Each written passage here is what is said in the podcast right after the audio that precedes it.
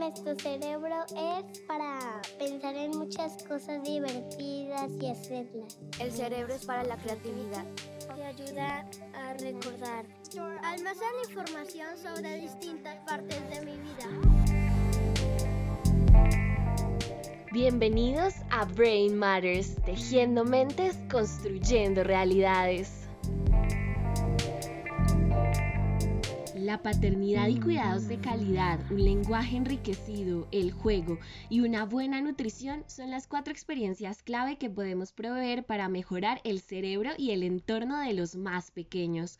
Pero, ¿qué deben aprender los niños para prosperar en la escuela y en la vida adulta? Mientras el bebé está esculpiendo el cerebro del adulto, la comunidad del desarrollo de la primera infancia ha descubierto algo que ayuda al niño a lidiar con aspectos sociales y de conducta considerados innatos. Y ese algo se conoce como autorregulación. Clancy Blair, profesor de psicología aplicada en la Universidad de Nueva York, nos explica por qué la autorregulación de emociones es tan importante. La autorregulación en los niños sería poder controlar todas las respuestas impulsivas. Así que todos los padres hemos vivido eso. Cuando los niños quieren hacer algo, quieren gratificación inmediata y tienen que aprender a posponerla para que usen sus habilidades emocionales. Los padres deben apoyar a sus hijos desde la infancia.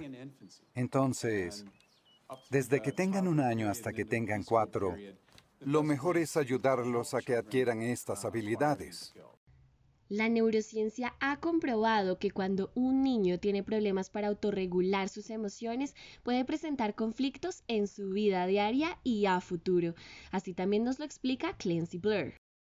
Cuando un niño no sabe controlar sus impulsos, se mete en problemas con sus compañeros, con sus padres. Lo malo de los niños a los que les cuesta regular sus emociones y su atención es que tienden a crearse percepciones negativas sobre sí mismos, sobre ellos en la escuela, sobre su capacidad de relacionarse y eso puede acabar convirtiéndose en toda una profecía autocumplida.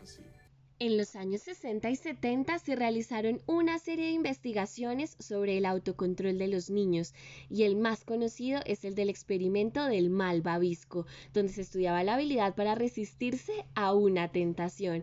Escuchemos a Walter Miskell hablarnos más sobre este experimento.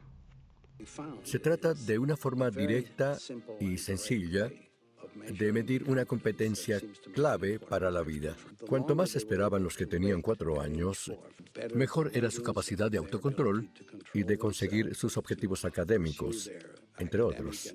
Los niños capaces de posponer el premio están aprendiendo formas de tratar con la frustración y la angustia. De adultos se medicarán menos, tendrán mejores niveles de estudio, muchas menos posibilidades de tener el autoestima baja y de acosar a otra gente. Aunque la correlación estadística es clara, no significa que un niño de cuatro años que no espera un buen rato esté condenado. La autorregulación sirve para controlar los impulsos, pero son las funciones ejecutivas las que ayudan a los niños a no distraerse y a centrarse en sus objetivos. Dos funciones importantes que necesitan ahora y en el futuro. Ellen Galinsky, autora y directora científica de la Fundación Besos, nos explica más sobre las funciones ejecutivas. Estos mecanismos cerebrales fomentan la habilidad de retener información útil, es decir, lo que nos hace responder de forma adecuada a cada circunstancia y no ir con el piloto automático puesto. Las funciones ejecutivas usan la capacidad social, emocional y cognitiva para conseguir sus objetivos. Es lógico que los niños que se ponen objetivos tienen más posibilidades de triunfar.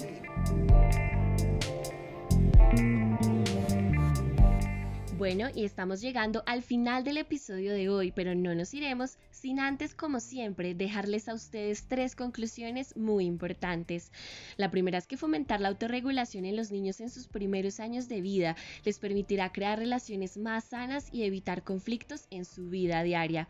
En segundo lugar, desarrollar habilidades socioemocionales les permitirá afrontar mejor los desafíos de la vida y poder prosperar más adelante. Y por último, cuando los niños autorregulan sus emociones, aprenden a manejar de la mejor manera el fracaso, la angustia y alcanzarán los objetivos académicos que se propongan. Gracias por acompañarnos en una edición más de nuestro podcast Brain Matters. Nos encontramos en el siguiente capítulo. Hasta pronto.